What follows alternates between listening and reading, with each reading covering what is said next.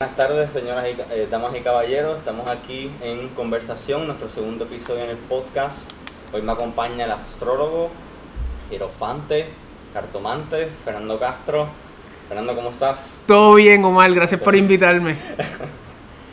déjame, déjame yo, yo también estoy grabando, espérate, déjame yo grabar. Dale, dale. Ajá, dime, perdón, co- continúa, perdona. No, que, eh, eh, bastante interesante porque o sea, te vi, te había visto que estabas en Instagram, vi que eras astrólogo, vi que, que no solo eras más astrólogo, pero también haces otras cosas, estás bien metido en el viaje. Y yo, espérate, este señor se ve bastante interesante, yo lo quiero traer al podcast, así que y que nos explique, porque yo no sé. Lo de astrología, yo solamente sé que yo soy Capricornio, los 12 signos, pero sé que hay un ter- uno 13, que es como una serpiente. Uf, diablo, ahí, ahí tienes como cuatro cosas que podemos ir una por una, eh, eh. ¿Cómo se dice la palabra? Este, disectando. Pero antes que eso, yo Ajá, te voy a preguntar, Ajá, sí, sí, como sí, sí. astrólogo, ¿para ti qué es Dios? Pues mira, Dios es muchas cosas, ¿verdad? Este, ah, primero que nada, salud, Salud, salud. por la copa de oro. Yes. Mano, la, pre- la pregunta de Dios es una pregunta con la cual el hombre ha estado debatiendo desde que el hombre tiene la capacidad de razonar y usar su conciencia, ¿verdad? Correcto. Esa pregunta va a depender a quien tú le preguntes, ¿verdad? Va a haber personas que te van a decir que, pues, es una fuente, es el origen. Hay otras personas que te van a decir que tiene un, que aunque sea el origen o la fuente, tiene una función más activa en la vida, ¿verdad? Pero eh, yo creo que es que es todas las posibles definiciones que el hombre pueda darle a Dios eh, aplican hasta cierto punto, todo depende de la perspectiva que uno lo vea. Pero sin duda alguna Dios existe, ¿verdad? ¿Qué es? ¿Cómo lo podemos identificar? Eh, eso es algo que realmente es irrelevante más allá del hecho, ¿verdad? En mi opinión. Eh, si tú me preguntas a mí, pues, pues Dios es tan- tan- no tan solo la fuente y la esencia, el Godhead, o, la causa primaria, ¿verdad? Eh, pero también es algo más activo, ¿verdad? Si lo vemos desde la perspectiva védica, tú sabes. eh, El Brahman. el Brahman, correcto. Es indescriptible. Correcto, correcto. Va más allá de palabras y simbolismo. Exactamente. Los gnósticos tienen algo así bien similar. Correcto. Pero también la otra cosmovisión, que puede ser una cosmovisión más, digamos, judeocristiana, pues tiene otra percepción de Dios, ¿verdad? Y déjame decirte, esas dos percepciones han, han creado mucho conflicto a través de, de la historia, especialmente la cuestión gnóstica con la cuestión este, judeocristiana de la iglesia. Sí. Pero eso es otro tengo- tema. Ahí tengo, de hecho, los evangelios gnósticos, me los estoy bajando, son 700 páginas Sí. y ya voy por la 400 y me está volando la cabeza a niveles ajá. que yo no puedo creer ni lo que yo estoy leyendo. Pues esa gente ha tenido una guerra con la iglesia por, por siglos. Y entonces el Dios de los gnósticos no necesariamente es el mismo Dios de los católicos o de los cristianos. Exacto. Y a la misma vez hay otras personas que te dicen que es el mismo, pero que es otras diferentes interpretaciones. Pero el punto es que, que esa pregunta, pues, inevitablemente ha causado los diferentes conflictos que conocemos en, pues, en el mundo y en la humanidad a través de las diferentes interpretaciones. Eh, y es bien curioso en la astrología. eh, el signo que lidia con las religiones, eh, con la filosofía, con las percepciones de mundo, generalmente Sagitario, que es el signo masculino de Júpiter. Sí, correcto. Pero y usualmente, a la misma vez, muchas personas le dan esa connotación religiosa y esa connotación eh, filosófica, pero a la misma vez es el signo más de guerra. Eh, y, y es bien curioso porque muchos astrólogos o muchas personas que conocen astrología van a decir, coño, ¿cómo Júpiter va a representar la guerra si Júpiter es el gran benéfico y Júpiter es dinero y Júpiter es alegría y filosofía y espiritualidad? Pero realmente el signo que representa la religión, que significa las pre- que, que representa las, la- perspectivas filosóficas del mundo y así por el estilo, es el signo más sanguinario y más de guerra porque ¿qué es lo que hace matar al hombre eh, más que la idea de que mi Dios o mi religión que la. Exactamente. O sea, lo que lleva al hombre a, a matar o a iniciar estos procesos bélicos a gran envergadura o estas guerras santas es más no una guerra por recursos, no una guerra por pues control geopolítico, es más una cuestión de talantes metafísicos, ¿verdad? de cómo los preceptos pues religiosos y de Dios llevan al hombre a, a causar pues las más grandes catástrofes eh, bélicas, ¿verdad? Eh, y ahí es que tenemos pues todo este argumento de los ateos y de los agnósticos, de que la religión pues es lo más malo que existe y así por el estilo, pero, pero sí, eso está ahí, pero también hay otros preceptos jupiterianos y sagitarianos que son pues muy positivos. Pero inevitablemente pues el conflicto y la guerra es parte de la vida y eso se ve en la astrología. Pero, diablo, empezamos con qué es Dios y terminamos aquí. pero el, el hecho es que Dios existe, es mi opinión, ¿verdad? Eh, y yo creo que las personas que reconocen eso, pues tienen una capacidad para expresar cierto grado de inteligencia que otras personas que no reconocerían que es Dios, pues no lo pueden expresar. Porque la vida, pues hay cosas que, el, que las capacidades humanas no tienen la, la, la, las herramientas para comprender y explicar y ahí es que entra pues el factor Dios, ahí es que entra el factor de, pues, de lo incomprensible, eh, de, de, los acertijos, este, eh, de las cosas que sencillamente no tenemos la capacidad de entender a ciencia cierta, ¿verdad? Eso es lo que dicen este ese, ese mismo argumento que eso que el verdadero God está más allá de, de palabras y simbolismos como los hindúes, los gnósticos yo he entendido que otras religiones, si no, no recuerdo, pero por lo menos esas dos, que es donde yo baso mi espiritualidad. Mano, podemos basarlo en tantos, en tantas cosas. Hay manifestaciones, es lo que yo pienso, ahí donde vienen las deidades. Sí, no, no, y no tan solo eso, y al fin y al cabo, o sea, las diferentes religiones son diferentes caminos al mismo, al mismo centro del círculo, ¿verdad? Es como si Dios fuera el centro de un círculo y todas las diferentes religiones tradicionales del mundo pues llevan a ese mismo camino. Y... Que, que básicamente se resume en amor, amor incondicional. Hasta cierto punto, sí. Sí, definitivamente. También se, se puede resumir en balance, se puede resumir en un montón de otros conceptos. O sea, podemos pensar en el yin yang, eh, podemos pensar en el amor incondicional de Cristo, o sea hay tantas cosas que podemos extrapolar de esa pregunta que, que realmente el, la, el, podcast sería interminable. Sí. y luego me habías dicho que te especificabas en la astrología védica. Hasta cierto punto, sí. La védica viene siendo lo que son eh, el hinduismo, ¿verdad? Para correcto, correcto, pero eh, hasta cierto punto la palabra hindú e hinduismo es una construcción occidental. Porque la palabra hindú sale eh, pues de la expansión, bueno, desde, desde que lo tenemos históricamente eh, corroborable, es desde la expansión helenística de Alejandro Magno. En el segundo siglo antes de Cristo, pues ellos llegaron hasta la India. Y le pusieron India porque el río se llamaba Hindux, ¿verdad? Y eran los hindúes, eran los que estaban más allá de ese río. ¿okay? Eh, y esa es pues la palabra que nosotros utilizamos para, para eh, denotar las costumbres y las maneras de vida que se dan a cabo en el subcontinente hindú, ¿verdad? O sea que hinduismo viene de esas conquistas de Alejandro. La palabra. La palabra. La palabra, etimológicamente, la palabra. No, no, no. Eh, eso es lo que estoy tratando de, llevar, de que eh, supuestamente, ¿verdad? Esto no es constatable, pero se dice que en un pasado remoto, pues la, la religión védica era la religión del mundo, ¿verdad? Pues la más antigua. correcto. Hasta cierto punto, por los Rig Vedas, pues conocemos que a ciencia cierta, ¿verdad? Porque este es el problema. A ciencia cierta te dicen que el Rig Veda tiene, eh, creo que dos mil y pico de años, constatable, ¿verdad? Eso es lo que la academia te va a decir. Pero los hindúes te van a decir que tienen 5.000, 16.000, 15.000 años y que esto es básicamente como la vigésima segunda eh, transcripción de los Vedas y así por el estilo, pero eh, la religión védica es la religión de ese subcontinente que eventualmente pues, se desarrolla en lo que conocemos como el hinduismo moderno, la religión védica. A la misma vez, eh, una parte integral de la perspectiva védica es el sánscrito. El sánscrito, que es básicamente la, lengua más antigua que conoce el hombre, ¿verdad? No sabemos de dónde sale. Hay personas que te dicen que quizás viene de, la Atlántida, hay otras personas que te dicen que siempre ha existido. La palabra sánscrito en sánscrito significa la ciudad de los dioses, ¿verdad?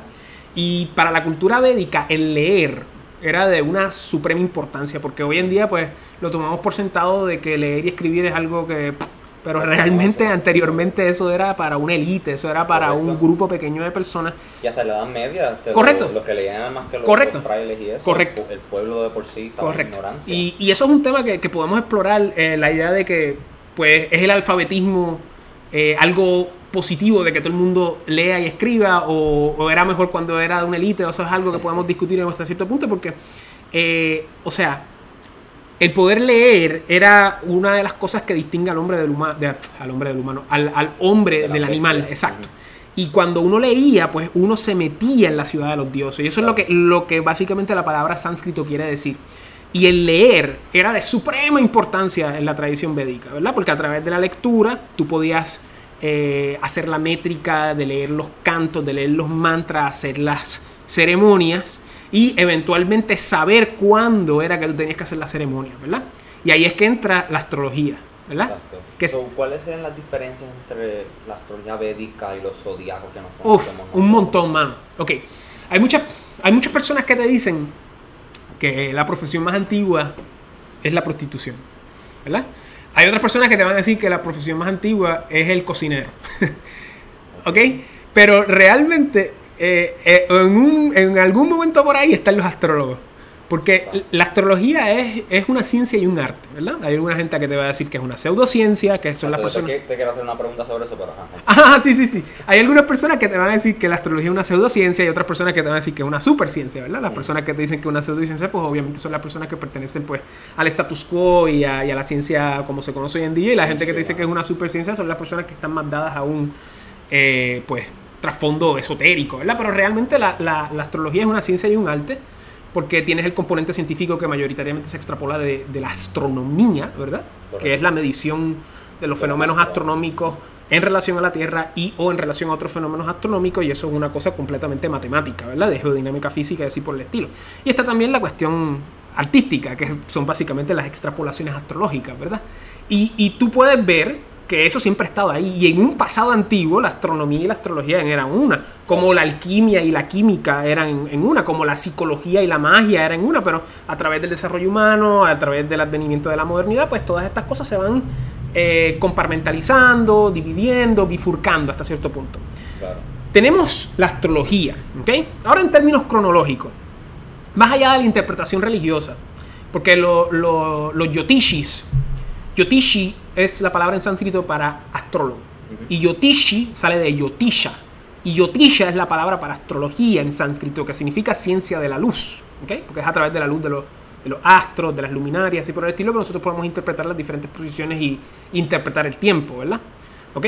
Pues el yotishi tradicional védico te va a decir que la astrología vino de los dioses y que la conocemos de antemano, pero esa es la interpretación religiosa, ¿verdad? Eso, pues esa es su interpretación, ¿verdad? Hay personas que, que creen que, por ejemplo, que el hombre y la mujer vinieron de, de Adán y Eva y, y creen estas cosas, pues esas son las interpretaciones religiosas cristianas, pues estas son las Es más interpretaciones... simbolismo y más metafórico, yo pienso. yo. Realmente no hay manera de, de- de saberlo. Es posible que sea metafórico, sin duda alguna. Pero ah, mientras más yo estudio, más me doy cuenta que yo no sé nada y que realmente el hombre no sabe de dónde salió. Nosotros Sí. no sabemos cómo llegamos aquí. La evolución es una teoría. O sea, hay muchas cosas. Tampoco me voy a poner conspiranoico, pero la realidad es que, que hay muchas cosas que, que yo realmente no sé, ¿verdad? Eh, y sí, tiene un valor metafórico, pero yo no sé si eso es verdad o no. Pero el punto es que, históricamente hablando, lo más viejo que nosotros conocemos de la astrología, y esto es para contestar tu, tu pregunta entre las diferencias entre lo que es la astrología védica y la astrología occidental moderna que conocemos hoy en día, te voy a hacer una cronología lo más rápido posible que pueda. Claro. ¿Ok? Lo más que lo- la, la astrología, a través de historia constatable, lo más que conocemos es en de la antigua Babilonia. ¿ok? Que más o menos se va a remontar para allá 2000 antes de Cristo, más o menos. Y inicialmente la astrología empezó como astrología mundana. Eran las personas que veían las estrellas, ¿verdad? Tú puedes ver a Júpiter hoy, tú puedes ver a Marte, tú puedes ver a Venus. Es bien fácil ver esas estrellas moviéndose. Y ellos lo que empezaron es a ver los- las estrellas, o mejor dicho, lo- los, los planetas, pero en, en los textos antiguos le dicen estrellas. Whatever. Tú lo ves moviendo. Entonces ellos interpretaban eso como augurios de cosas que podían pasar en el reino. Después ellos iban a donde el rey, le decían, rey, eh, hay que sembrar más, este, más cultivos este año porque quizás por los augurios de los planetas pues va a haber una sequía. Así por el estilo, un ejemplo. Empieza como astrología mundana. Después de eso...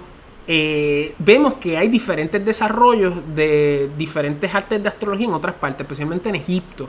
Y vemos que en Babilonia se empiezan a desarrollar los conceptos de los planetas y los signos, mientras que en, egipcio, en Egipto se empiezan a, a desarrollar los conceptos de las casas. Obviamente los signos sabemos que somos, no lo tengo que explicar, los 12 signos del zodiaco. Sabemos que son los planetas, que son las casas. Las casas son básicamente la división del firmamento. casas son? 12. 12, correcto. Es la división del firmamento, básicamente del firmamento del observador, ¿verdad? El, el- el amanecer, por donde asciende el sol, después el, el medium coeli, que es el punto más alto, después el descendiente, que es el atardecer, el imum coeli, que es el punto opuesto al, al- al medio coeli, que es cuando el sol está en el hemisferio opuesto y así por el estilo. Entonces, eh, todo eso se empieza a juntar en el siglo II antes de Cristo. ¿Ok? Eh, perdón, en el siglo II, mira a mí. 200 antes de Cristo. ¿Ok? Que es cuando empieza eh, esta expansión de Alejandro Magno, ¿ok? Que Alejandro Magno conecta oficialmente Occidente con Oriente. eh, exactamente el mundo antiguo completo y ahí es que se empiezan a Y mezclar. Y le dieron a violar a los persas. Correcto, correcto, exacto. Entonces empiezas a mezclar las cosas babilónicas Ujú. con las cosas egipcias y tienes los griegos ahí, ¿ok? Y de- y él era bastante, él era tolerante de eso y Correcto. era un filósofo también. Correcto. Tengo entendido que el, el sobrino de Aristóteles, algo así. o- Aristóteles era el maestro de Exacto, Alejandro Magno. Y entonces, a través de esta pancomunidad helenística, es que se empiezan a ver los desarrollos de lo que conocemos hoy como lo que va a ser astrología moderna. ¿Por qué? Eh. Porque antiguamente lo que se practicaba era astrología mundana. ¿ok? Pero después se desarrolla lo que es la astrología horoscópica. Horoscópica es horoscopos, fijar la hora. Eso es que tenemos un ascendente que es básicamente el signo o lo que está subiendo al este al momento de hacer una carta, levantar una carta, ya sea que alguien nazca o que suceda algo. Al tú tener un ascendente, tú puedes setear todas las casas de la carta, ¿verdad? Y ahí es que entra la astrología horoscópica, que es la astrología natal, que es la astrología que conocemos de nacimiento, la astrología eleccionaria, de saber el momento preciso para hacer algo, ¿verdad? Yo quiero abrir un negocio. Pues tú vienes a donde un astrólogo y el astrólogo te va, te va- O sea, tú vas a donde un astrólogo y le vas a preguntar cuál es la mejor fecha para yo abrir un negocio. Y el astrólogo te va a decir cuál es la mejor fecha usando astrología eleccionaria. ¿Ok? Está el Muhurta o la astrología horaria. eh, que, perdón, mira a mí, Muhurta, perdón, Prashna, perdón, Muhurta es astrología eleccionaria. El Prashna, que es la astrología horaria, que básicamente yo te contesto una pregunta con las posiciones de los planetas del momento. Eh, por ejemplo, voy a hacer un negocio y me voy a hacer una asociación con este tipo. ¿Es una buena idea? Pues al momento que tú me preguntas esa pregunta, yo levanto una carta y te contesto la pregunta con las posiciones de los planetas, ¿ok? Esas son las diferentes ramificaciones de la astrología. Hay otras ramificaciones que no vamos a discutir. La astrología mágica, de hacer talismanes. Eh, está la astrología eh, económica, de, de constatar los, mercados los mercados bursátiles y la bolsa con los astros y así por el estilo. Pero en e- ese es el comienzo de la astrología como lo conocemos hoy en día, en el 200 antes de Cristo. ¿ok? Después eso, supuestamente, pues eh, esa astrología pues, se va exportando a diferentes partes del mundo. Esa astrología se va exportando a la India, se va exportando a China, ¿verdad? Ya en China había una astrología, ya en la India había una astrología, pero esta astrología natal que conocemos hoy, que yo nací tal, tal fecha y tú naciste tal fecha y vemos la foto, la foto, la carta, que es una foto de los planetas al momento que tú naces, y ahí podemos extrapolar eh, cuestiones de tu pasado, presente y futuro y cuestiones psicológicas de tu persona. Pues eso empieza ahí, ¿verdad? Ok. Y después ese desarrollo helenístico eh, se acapara y se adopta en el mundo eh, romano. Ahí es que, que llega a su momento más alto. Después viene la cristiandad. La cristiandad persigue a la astrología. La astrología se tiene que mudar al mundo árabe. Todo este momento la astrología se está desarrollando en la India, autóctonamente, que eso vamos a llegar allí. Eh, después del mundo árabe, eh, el mundo árabe también se incorpora un poco de esa astrología al mundo hindú. Exacto. Después eh, empieza la cristiandad, empieza el medioevo y la astrología se va metiendo poquito a poquito en el, en el mundo en el mundo medieval europeo, pero no es hasta el Renacimiento. Sí, que entonces se vuelve. a- Correcto. No obstante, en España mora había mucha, mucha astrología y después de la Reconquista mucho- muchos textos helenísticos que se habían guardado en el mundo árabe vuelven a, a Europa a través de las traducciones del árabe. Claro. Y entonces, eh, ya en el, en el mundo eh, medieval, eh, ya en esa transición al, al renacimiento, es que se empieza a florecer Mm. nuevamente la astrología. La astrología tiene, tiene un renacimiento más, más para el medioevo tardío y ya en el renacimiento tiene su máxima expresión tradicional, ¿verdad? Claro. Eh, y, pero después en el siglo XVIII empieza a decaer. Y en el siglo XVIII, eh, la, es el, el, el Age of Enlightenment. correcto. Ah, En el siglo. XVIII la astrología por poco se pierde por completo. Sí, es básicamente la razón. Empiezan diciendo que la razón ahora es la que Correcto. va a humano, olvídense de Correcto, esto. correcto. Y eso Sí. lo que trajo fue eventualmente, yo pienso que un nihilismo que se ve en el siglo XX. pues, que Bueno, estás eso, eso es un tema para otro podcast, pero sí, Sí, hasta sí. cierto punto. Pero lo que te quiero decir es que vamos a parar en el siglo XVIII. Todo este tiempo la astrología se estaba desarrollando en la India. Mm. Y hay un debate, ¿verdad? Hay un debate que en la astrología védica pues se incorporó muchas tendencias de la astrología helenística, pero no se sabe hasta qué punto eh, que en la astrología védica qué es helenístico y qué es védico. Hay cosas que son eh, eh, intrínsecamente védicas, como los nakshatras, que son 27, a veces son 28 estrellas en la eclíptica, también la medición de las fases lunares a través de los titis y los karanas, eh, también las deidades, eso- esas cosas son autóctonas de allá, pero hay otras cosas de astrología natal, de Jora, de Yataka, que son las palabras en sánscrito para la astrología natal, que no se sabe cómo es, pero todo eso se conservó allá. Técnicas del mundo helenístico, técnicas del mundo árabe, especialmente los persas, se conservó allá, mientras que, pues, eh, la astrología pues se persiguió, el, cristianismo persiguió la astrología, el, islam persiguió la astrología. Claro, el islam era un poco más tolerante con, la astrología, especialmente en, las cuestiones de, especialmente los persas, porque los persas pues no son árabes, ¿verdad? Y los persas crean su propia forma de, islam a través de, del islam chiita, pero el, punto es que a través de todo este tiempo la astrología se conservó mucho en, en la India. ¿Qué pasa? Siglo XVIII viene la alzada del cientificismo, la ilustración, eh, la alzada del, del, del, heliocentrismo y la astrología pues se va decayendo. Y ahí es que tenemos lo que es la astrología tradicional. Siglo II antes de Cristo hasta siglo XVIII. Y no es hasta el siglo XIX tardío que se empieza a redescubrir la astrología. Pero ya eso es astrología moderna. Eso tiene que ver lo que es el New Age. Correcto. Oh. Ok, pero eso, este, este es el abuelo del New Age. Todavía no hemos Exacto. llegado ahí. En el siglo XIX tenemos tres factores muy. dos factores que empiezan en el siglo XIX y después uno que empieza en el siglo XX, que son básicamente las reinterpretaciones espiritistas, el espiritismo, de estar en contacto con los espíritus y este tipo de cosas, eh, las escuelas teosofistas. Ellos vienen y rescatan la astrología. Correcto. Pero no tan solo eso, le, le añaden diferentes cosas que antes no existían. Los planetas transaturninos, Urano y Neptuno, Plutón no se ha descubierto todavía hasta 1931, le añaden también los conceptos de evolución, le añaden los conceptos de progreso, que son ideas modernas, y se va aplicando eh, principios psicológicos a la astrología, que eso no existía tan, tan desarrolladamente en el pasado como Claro. antes. O sea, la astrología antigua, tradicional era cuándo voy a casarme, cuándo voy a hacer dinero, esto es un buen momento para atacar o hacer la guerra, este no es un buen momento para hacer la guerra, así por el estilo. El punto es que con esta interpretación espiritista, con las escuelas teosóficas y con la psicología del siglo XX, se crea lo que conocemos hoy en día como es la, la psicología moderna, mira mami, la astrología moderna, que tiene un componente psicológico muy fuerte y una perspectiva moderna muy, muy fuerte. Y entonces eso en el siglo XX es el renacimiento moderno que conocemos de la astrología y ahí se le pega el fenómeno mediático que es la cultura de los horóscopos. Que la cultura de horóscopos lo que tiene son escasamente. El primer horóscopo se publicó en Londres en el 1930 y pico. Para celebrar el nacimiento de la hermana de la, de la reina Isabel la ahora, que se me olvidó el nombre, yo creo que ella murió. Pero el punto es que ahí es que está el comienzo de la astrología moderna. Ahora bien, ¿cuál es la diferencia entre la astrología védica y la astrología moderna? Pues básicamente la astrología védica viene de la India. Tiene como trasfondo eh, todo el conocimiento espiritual védico, que eso es algo muy rico de la astrología védica, porque la astrología védica tú la puedes pegar a toda la epistemología védica, tú puedes usar Ayurveda, que es la ciencia de la nutrición y, y la salud, tú puedes usar el Vastu, que es el Feng Shui védico, tú puedes utilizar este, los preceptos del yoga, o sea, tú Sí, puedes... es que esa gente están tan iluminada. Correcto, todavía. correcto. Eh, porque ellos se han mantenido, ellos han, han logrado mantener todo ese conocimiento. Nosotros no. Nosotros destruimos los templos de Grecia y de, y de Y Júpiter. Alejandría. Exacto. Eh, No, no, en Alejandría, exactamente, en Alejandría, Alejandría es clave para el desarrollo de la, de la astrología, especialmente en esa época helenística. Eh, y esa es la astrología védica. La astrología moderna que nosotros conocemos es este, esta astrología moderna que, que fue un renacimiento del siglo XIX y siglo XX. Y, y son diferencias, ¿verdad? Uno, o la astrología moderna que nosotros conocemos aquí en Occidente, enfatiza más las interpretaciones psicológicas que las interpretaciones de predicción. Mientras que la astrología védica incorpora más predicción que interpretación psicológica, pero ya en la yotisha moderna, en la astrología védica moderna, las dos cosas son más o menos iguales.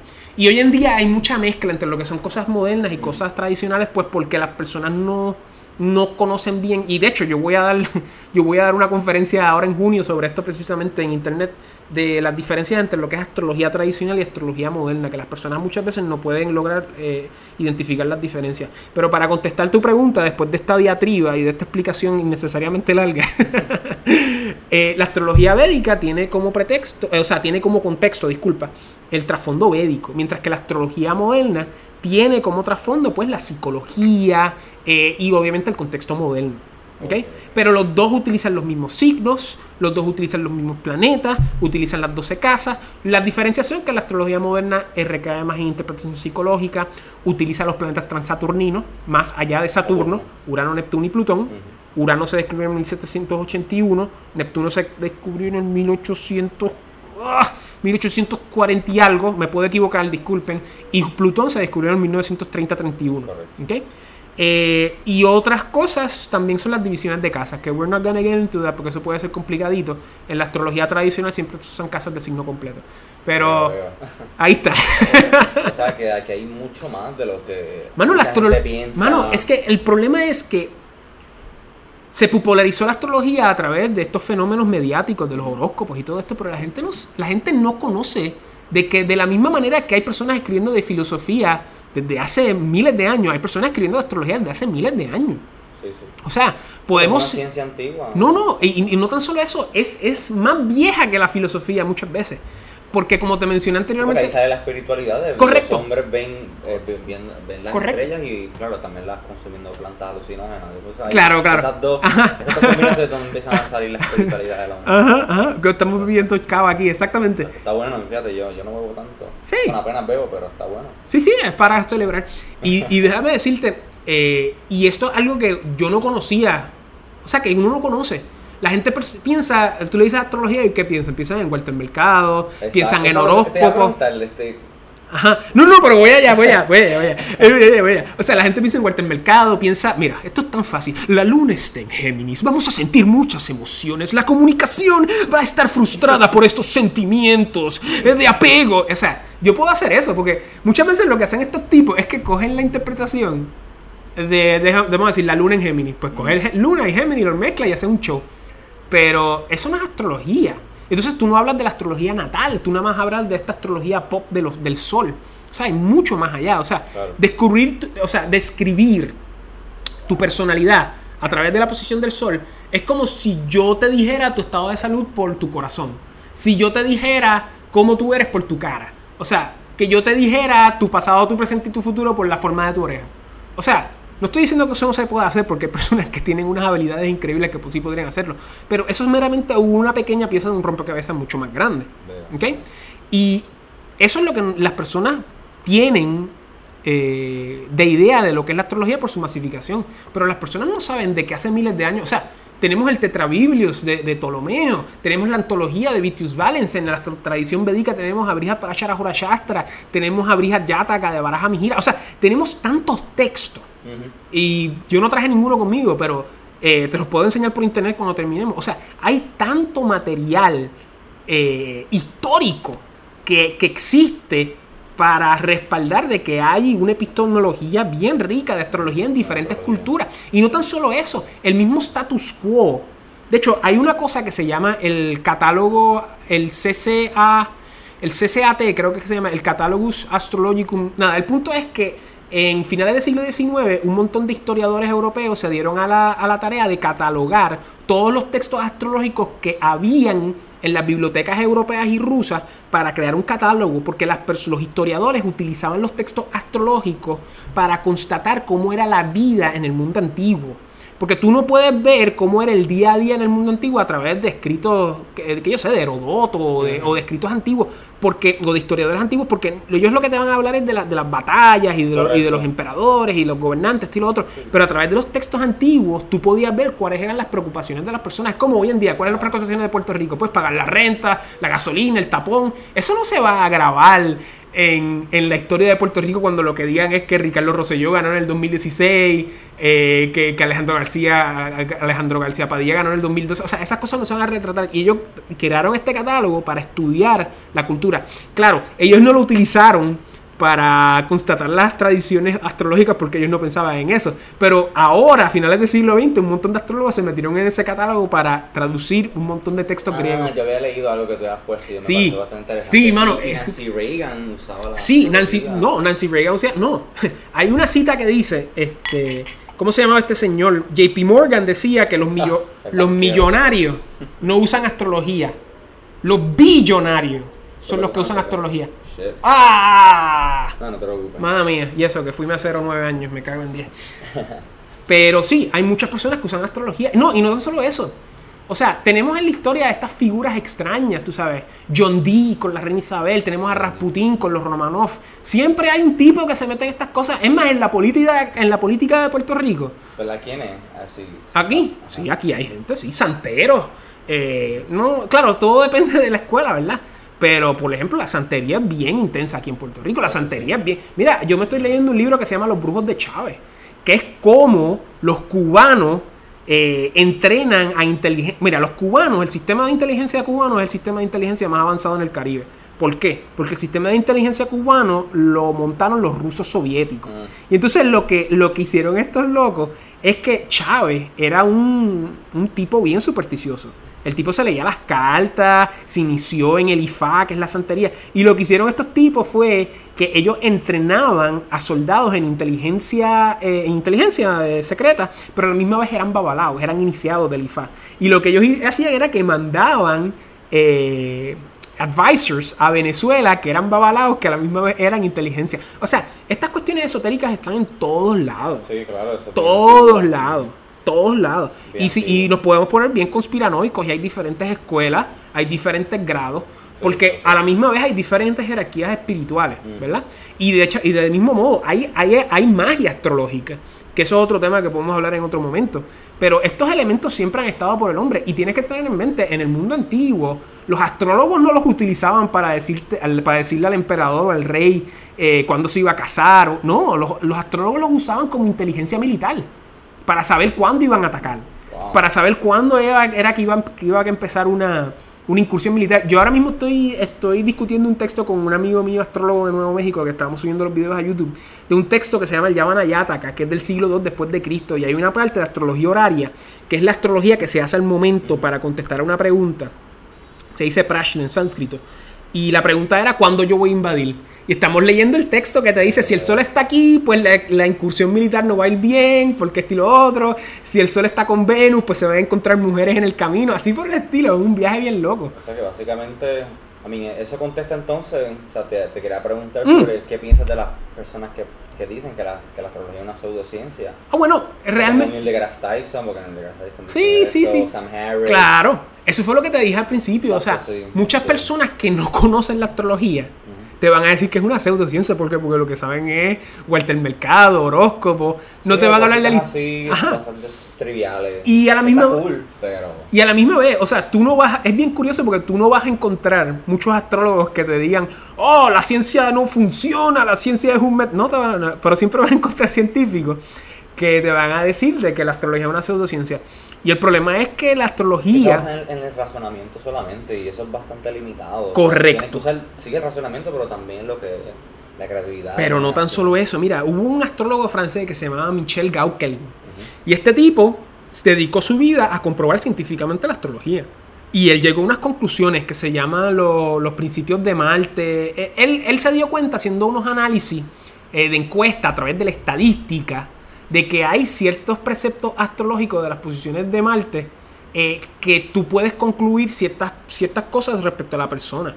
Y el tipo hizo el estudio, hizo peer review y un montón de organizaciones que se dedicaban a, a, a debunk cosas astrológicas le hicieron un montón de sabotaje a la misma investigación. O sea, hay una cosa... hay algo aquí que no quieren. Claro, y eso es parte de lo, eso es parte de la filosofía de la ciencia. Mira, había un tipo que se llamaba Thomas Kuhn, que es el padre de la filosofía de la ciencia, y él te decía que hay una cosa que se llama los paradigmas dominantes. Y los paradigmas dominantes es la manera en que las personas piensan y creen que el mundo es a través de la ciencia. Y que cambiar esos paradigmas dominantes toma mucho tiempo, toma mucho trabajo. Y la realidad es que los paradigmas dominantes pues se han, volvió- se han vuelto en, en las instituciones hegemónicas científicas de nuestra era. Y para tú desprobar un principio científico, que. no meramente va a tomar un experimento o algo que lo cambie.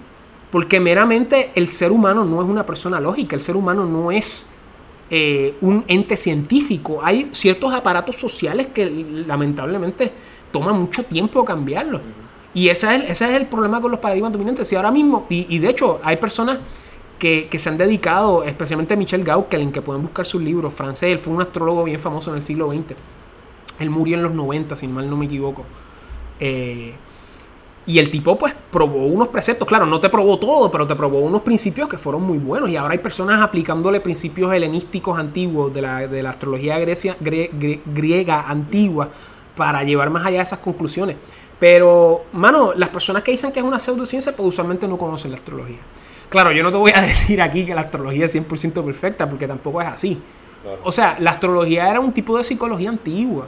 Era un tipo de método que el Sí, para hombre... entender más el mundo. Claro, o sea, el, el- claro. el- el ser humano es curioso. Por eso es que Claro. Yo le he dicho a mis amigos que, mira, el gato, la, la curiosidad no mató al gato, lo iluminó. Ajá, ajá, ajá. Exacto, Ajá, y, y, y, que- y si ese gato estudia astrología, se va a volver loco, porque va a decir, anda por el carajo. No me imagino. Esto es mucho más hardcore. Pero déjame decirte, a mí, la astrología a mí me fascina porque Exacto, ¿por qué es lo más que te, o sea, qué te hizo a ti meterte en astrología? Pues mira, yo, yo tenía una banda. Ah, Ah, los niños estelares. Exacto, yo tenía una banda y yo conocí un montón de gente. Y una de esas personas que conocí fue un astrólogo. Y yo me hice mi carta natal. Para las personas que no sepan qué es carta natal, la carta natal es la manera de hacer eh, astrología responsablemente. ¿Verdad? A leer horóscopo, eh, leer este, videos de tránsitos en YouTube. Eso no es astrología seria. Astrología seria es que tú sepas tu hora de nacimiento exacta, el lugar donde naciste y la fecha. Y que vayas a un, un astrólogo y te haga tu carta natal, que es básicamente la foto de los planetas al momento que tú naciste. ¿Ok? Ok, pues entonces cuando volvamos, este, quiero que me digan mi carta natal que yo te había mencionado por texto. Ah, espérate, tú quieres. Ah, nah, diablo, podemos hacer eso si quieres, Yeah, pero. please. Pero, pero me hubieses Yeah, dicho, yo lo hubiese hecho más, me lo hubiese metido más caña. Yo la vi por encimita, pero sí hablamos. Por la parte 2, en conversación, nos acompaña eh, Fernando Castro. ¿Por qué te metiste en astrología? Ah, ok, pues para terminar la pregunta. Yeah. Pues yo me hice una carta astral, ¿verdad? La carta natal, que es la manera de, de hacer la astrología. Entonces me la, me la hice y entonces mm, como que, ok, esto es interesante, pero no, como que no le di mucha cabeza, pero después, dos años después, como que todo lo que él me dijo se, se, cumplió. se cumplió. Y ahí yo le metí, y, y para 2013 o 2014 empecé a hacerlo, como que me dediqué a estudiarlo pa- con vías profesionales, ¿verdad? Y yo no he parado de estudiar desde el 2014, Mira, tiene un 2013. canal de YouTube, un montón de videos. Sí, mano, y me- me de- faltan un montón de videos. No, me imagino. Estoy construyendo una pirámide, me falta un montón de videos. Ah, eh, poco a poco. Sí, sí, sí. Y entonces cogiendo gente poco a poco. Entonces yo, yo empecé a leer, le empecé a leer la astrología como 2014, 2015, 2016 estaba haciendo los experimentos y 2017 monté mi website y ya llevo dos años con el website. Y nada, haciendo videos todo, toda la semana. Y te va bien, o sea, las, personas que vienen a donde ti, que normalmente... Generalmente las personas quieren saber del... Mi maestro le dice the money and the honey. The money and the honey. Ajá. La gente quiere saber de dinero y de sexo. Hmm. De parejas, amor y carrera y profesión. Y eso es lo que las personas en el contexto moderno generalmente quieren. Hay otras personas, hay uno que otro que te va a hablar de cuestiones espirituales, hay otro que te va a hablar de cuestiones este como de salud, ¿verdad? Eh, pero generalmente es profesión y amor, casi siempre. Wow. Pero hay uno que otro rarito que, que viene con otras intenciones más, más espirituales, gente que quiere saber de vidas pasadas, gente que quiere saber de pues de problemas que ellos tengan en su vida. Y la astrología pues te, te da, te da unas, unas contestaciones a ciertas preguntas que tú has tenido pues, pues tu vida. ¿verdad? Y yo hice tu carta, by the way, si quieres que si quieres meter Sí, mano en eso. gustaría verla, ver mi carta. Yo nací, para, para el público, nací el 10 de enero de 1994 a las 2 y 55 de la tarde en Santurce. en Open. Horoscope. Entonces, Omar, yo no traje mi programa de computadora, yo nada más la, la hice aquí en el teléfono. No, no te preocupes. Pero nuevamente, tú naciste el 10 de enero El 94. 94 a las 14.55 pm, ¿correcto? Sí. En San Juan. Pues, este, en términos generales, tú naciste con un stellium muy grande en casa 8, ¿ok? Pero eh, eso quiere decir que hay un montón de planetas agrupados en, en- en un sitio. Eso es como si hay cinco personas que quieren cocinar en una sola cocina. ¿Ok? Ok, ¿qué, qué, qué, qué quiere decir eso? Eso quiere decirle que hay muchas personas en un espacio pequeño. Pero, ¿qué quiere decir casa 8? Deseo, ¿verdad? Algo así. Casa 8 básicamente es lo, lo oculto, es longevidad y muerte, es lo esotérico, puede ser el Yo dinero de otras y- personas. Y según esa carta, yo tengo muchos planetas. Sí, pero están en, no están en mala dignidad, o sea que están buenos. Eh, están en Capricornio, eh, probablemente ahora en esto, ahora en Capricornio hay un evento de tránsito, o sea que probablemente ahora, este año y el próximo van a haber muchos eventos súbitos en tu vida, que probablemente ya están eh, tomando acción, si, si me lo estás diciendo, tienes el eje nodal en, en la 1 y la 7. ¿El qué? El eje nodal, eso es Rahui tú. Eso es básicamente la cabeza y la cola del dragón. El eje nodal es el punto donde se intersecta la eclíptica, digo, perdón, eh, digo, sí, la eclíptica con, con el transcurso de la luna. ¿Ok? Y entonces, eh, cuando lo tienes en 1 y 7, pues van a haber fricción con relaciones interpersonales. Eh, tú por un lado vas a ser una persona pues algo tensa, uptight, puede que haya cierto quirkiness y las otras personas pues van a ser como que bien locas o bien raras o bien extrovertidas, este, eh, un poco más exteriores, o sea, se van a proyectar más. E, ese eje puede que cause diferencias o problemas con cuestiones interpersonales y relaciones. Esas son cosas por encimita, ¿ok? El regente de la, del ascendente está en la 8. Eh, yo, como te mencioné al principio, antes de grabar, yo creo que tú tienes bastante interés en estos temas, o sea que probablemente esta conversación te está gustando. O sea, no me sorprendería que en un futuro te metas en cosas esotéricas o te metas en cosas ocultas, son muy buenos. Bueno, este, te digo que yo estoy yendo a una logia de teosofía. Míralo ahí.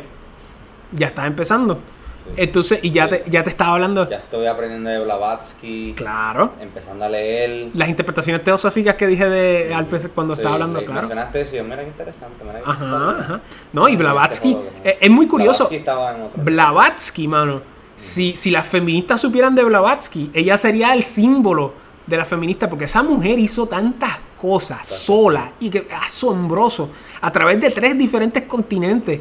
La, la- la tipa la iban a casar cuando tenía como 18 años y se Sí. escapó y Sí, se fue. Fue a Europa, después a Estados Unidos, después fue a la India. O sea, una vida increíble. O sea, es una vida. contribuyó enormemente a todo esto, a, todos estos conocimientos. Sí, porque lo que hicieron los teósofos es que eh, Empezaron a redescubrir para India. Correcto, conectaron el mundo occidental con el mundo oriental y hicieron sus propias... Durante lo que habías mencionado. Correcto. Fíjate, tú me diciéndome eso y yo haciendo las conexiones en mi cabeza. Ah, con razón, esta gente. Este, pues, Correcto. Eh, de dicho modo, tenemos eh, Marte en la 12 del Swam Chan de 9. Eh, eh, también va a haber cierta... Va a haber como que cierta lucha existencial, espiritual. Vamos a estar muy preocupados con las cuestiones espirituales. Pues, siempre. eh, una lucha ahí presente. 1, 2, 3, 4, 5, 6, 7, 8, 9. La luna está en Acuario. Venus y Marte en Géminis. Nuevamente eso enfoca también la cuestión existencial de estarnos... existencial. Sí, sí. Eh, a la misma vez, pero también tienes una, una predisposición hacia carreras venusinas, en comunicación quizás. Eh, carreras venusinas son carreras de belleza, de relajación, eh, de lidiar con diplomacia, relaciones interpersonales. Este tipo de cosas que estamos haciendo, eso es muy posible. En Sí. esencia, más allá de eso, 1, 2, 3, 4. ¿Qué tan jodido estoy? No, no está jodido. Si, si los planetas estuviesen bien jodidos en casa 8, estarías, ya hubieses experimentado varias muertes en tu vida, ese tipo de cosas, o, hayas, hubieses experimentado eh, cuestiones de cuestiones esotéricas extrañas, cosas espirituales, eh, cosas para, parapsicológicas, paranormales, ese tipo de cosas son muy comunes con muchas posiciones en la 8. Eh, también cuestiones de herencia es muy posible. Ahora bien, la gente tiene que tener en mente, estas son las posiciones, estos son los factores pasivos. Los factores activos involucran los periodos de tiempo, que son mucha- una cosa que las personas no saben. En la astrología hay periodos de tiempo. El karma, que básicamente se proyecta a través de las posiciones planetarias. Las posiciones planetarias es básicamente el momentum kármico que tú tienes en tu vida. Pero ese momentum kármico no se expresa todo de cantazo, se expresa en diferentes capítulos a través de tu vida. Y si yo mal no recuerdo, el último cambio grande que tú tuviste en tu vida fue en el 2015. Eh, yo no traje mi programa aquí, no traje mi computadora, Bueno, pero En 2015 yo había este, llegado de Colombia. en el 2015, un- Bastante. un- en el 2015 fue un cambio, eh, fue un cambio súbito eh, de connotaciones em- emocionales, más que nada. Sí, es verdad. Y también cuestiones de la familia, la- las relaciones entre familias quizás cambiaron súbitamente o hubo algo ahí, o las relaciones con tus responsabilidades o con tus finanzas. Y eso no vuelve a cambiar hasta el 2015. Ya en el 2015 vamos, vamos, 2015, mira, mi 2025, disculpa. Ese es el próximo cambio grande en tu vida. Esos son los periodos planetarios.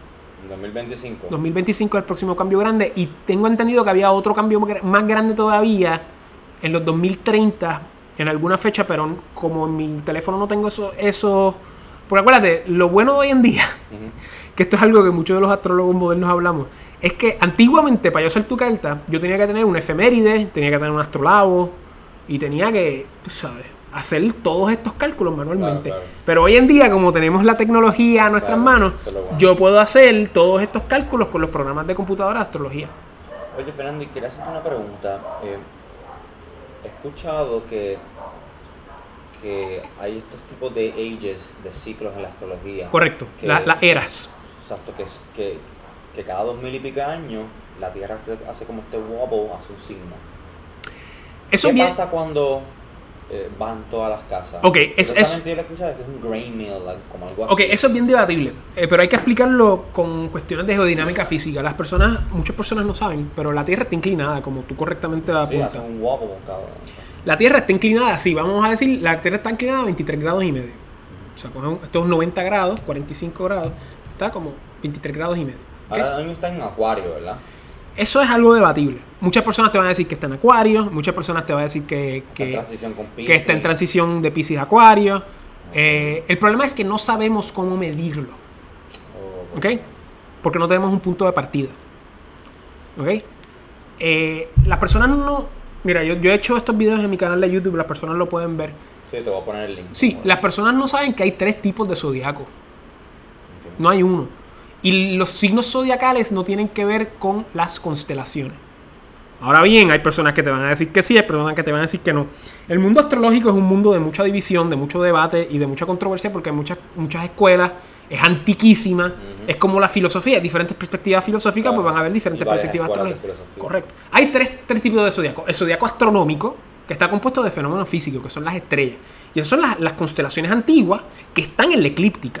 Los planetas no salen de la eclíptica. La eclíptica es el camino del Sol en relación a la Tierra. El Sol se mantiene en esa línea. Los planetas van y suben por la eclíptica. La eclíptica son alrededor de 19 grados o 16. Algunas de- no sé por qué, pero algunas veces leo que es 19, otras veces que son 16. Es 8 grados para arriba y 8 grados para abajo. Y así es como tú sabes dónde está el planeta por la eh, latitud y longitud celeste. Pichea. El punto es que por ahí están las constelaciones. Y ese es el zodiaco astronómico, pero ese no es el zodiaco que se utiliza en la astrología, ese es el zodiaco que se utiliza en la astronomía. Esas son 13 constelaciones, eh, a veces son 14, pero realmente son 13. Y esas son 13 de 88 constelaciones reconocidas por la comunidad astronómica mundial. Pero esas son las que están en la eclíptica, que es esa bandita de 19 a 16 grados por donde recorren los planetas y el Sol. El zodiaco astrológico tiene que estar compuesto de 12 áreas simétricas. 12 áreas simétricas. Acabo de decir que son 13 constelaciones y que son de diferentes tamaños. Por ende, es de las diferencias entre el zodiaco astronómico y el zodiaco, astrológico. El zodiaco astronómico está compuesto, de 13 áreas asimétricas de constelaciones de estrellas. Mientras que el zodiaco astrológico está eh, compuesto de 12 áreas simétricas 12, agua- 12 áreas de tamaño, equidistante de influencia astrológica. O sea que los signos zodiacales son áreas imaginarias de 30 grados cada uno. 30 por 12, 360 grados en la eclíptica. Esa es la diferencia entre el zodiaco astronómico y los dos zodiacos que, que voy a de- de- describir ahora. ¿ok? Pero, pero ¿qué pasa al final de ese ciclo de los 25? Eso es lo que te estoy tratando de decir. O sea que esto es... Eh, it's not an easy answer. Es pero- no era ni ciencia, pero tengo que ir paso por paso. Entonces Ok. está el zodiaco, los zodiacos astrológicos, que son dos: el sideral y el tropical. Los dos tienen 12 áreas simétricas, los dos tienen, los dos tienen 12 áreas, eh, dos, son los 12 signos del zodiaco. ¿Qué pasa? El tropical se mide por los equinoccios. Y cada 70 años, el punto área, de donde se mide cero área, de donde se construyen las, las 12 casas, de, la- de los 12 signos, ese punto va a retroceder un grado cada 70 años por la precesión de los equinoccios. ¿Ok? Guarda esa idea. Entonces el otro zodiaco es el zodiaco sideral, que se utiliza mucho en la astrología eh, védica tra- tradicional, que es un zodiaco fijo, no cambia porque no se basa en los equinoccios, se basa en una estrella. En la astrología védica tradicional, el zodiaco sideral se ancla con una cosa que se llama Ayanamsha, que es la medida que se usa para corregir esa precesión del grado cada 70 años. Porque una persona diría, coño, un grado cada 70 años, eso, eso no es nada. Claro, si están midiendo el tiempo por miles de años, pues va a ser una diferencia cabrona. ¿Me entiendes? o sea, y lo- el zodiaco sideral usa la Yanamsha. Y el Ayanamsha corrige eso para que el zodiaco se mantenga fijo y usualmente usan una estrella de referencia. El Ayanamsha tradicional se llama el Chitrapaksha Ayanamsha o la Giri Ayanamsha, inaugurado, o mejor dicho, oficializado a mediados del siglo XX cuando la India se independizó. ¿Ok? We're getting way ahead. Pero el punto es que, que Chitrapaksha Ayanamsha utiliza la estrella Spiga o Shitra en sánscrito para fijar 0 grados libra. Y desde ahí se construyen los 12 siglos. Esos son los dos, los dos zodiacos astrológicos, a diferencia del zodiaco astronómico. Volvamos a la precesión. Ese, ese zodiaco tropical cambia un grado cada 70 años por la precesión de los equinoccios, que es básicamente esa inclinación de la Tierra que está girando un grado cada 70 años. Y esa giración es lo que mide las diferencias en la era. ¿Dónde está ese puntito? ¿Verdad? Está midiendo. ¿Ok? Y cada 70 años gira un grado. Y cada 26.000 años le da una vuelta al zodiaco completo. Eso se llama año platónico. Año platónico. Correcto. Y ahora, eh, ese año platónico se divide en diferentes eras. Pero ¿qué pasa? ¿Cómo medimos esa era? ¿Las medimos por las constelaciones? ¿Las medimos por el zodiaco tropical? ¿Las medimos por el zodiaco sideral? O sea, hay diferentes maneras de medir esa era de la misma manera que hay diferentes maneras de medir el zodiaco. Y eso es un dilema bien grande. Y hay personas que te dicen que la era de Acuario ya empezó. Hay personas que te dicen que empezó eh, a, a principios del siglo XX. Hay Ok. otras personas que te dicen que va a empezar dentro de ciento y pico de años. Perdón, disculpa. No, tengo entendido que, te- o sea, que en el 2012, cuando estaban diciendo que se acabó el mundo, es que cuando, eh, pues yo lo que tengo entendido es que ahí termina la era de Pisces y empieza Acuario. Eso ¿Qué te lo dicen. de eso? Realmente yo no sé. Yo, yo sé que hay muchas interpretaciones. Exacto, eso es lo que veo. Pero, pero lo que yo te puedo decir es que astrológicamente hay unos ciclos que sí miden el tiempo de otra manera. Podemos citar la- las grandes conjunciones. Que son las grandes conjunciones son cuando Júpiter y Saturno se, se unen. Que eso va a pasar ahora, a, a finales del. Oh, padre e hijo. Porque Eh, Saturno es el papá de eh, de exacto. romana. Exacto, exacto. Pero, Pero, eso va a ocurrir ahora en diciembre de 2020. ok. ¿Ok? ok. Este, y eso es una manera de medir ciclos cósmicos. Eh, reliable. El problema con la era de Acuario y la era de Pisces es que no sabemos cómo medirlo eh, correctamente porque diferentes personas te van a decir diferentes cosas. Yo, yo, yo creo que estamos en una época de transición, de eso no hay duda alguna. Y eso lo podemos ver, lo podemos ver por, por el desarrollo de la sociedad. Pero a la misma la vez, tecnología y la información, eso es acuario, Correcto, ¿verdad? Porque correcto. la- las aguas es el conocimiento. eso es una interpretación moderna.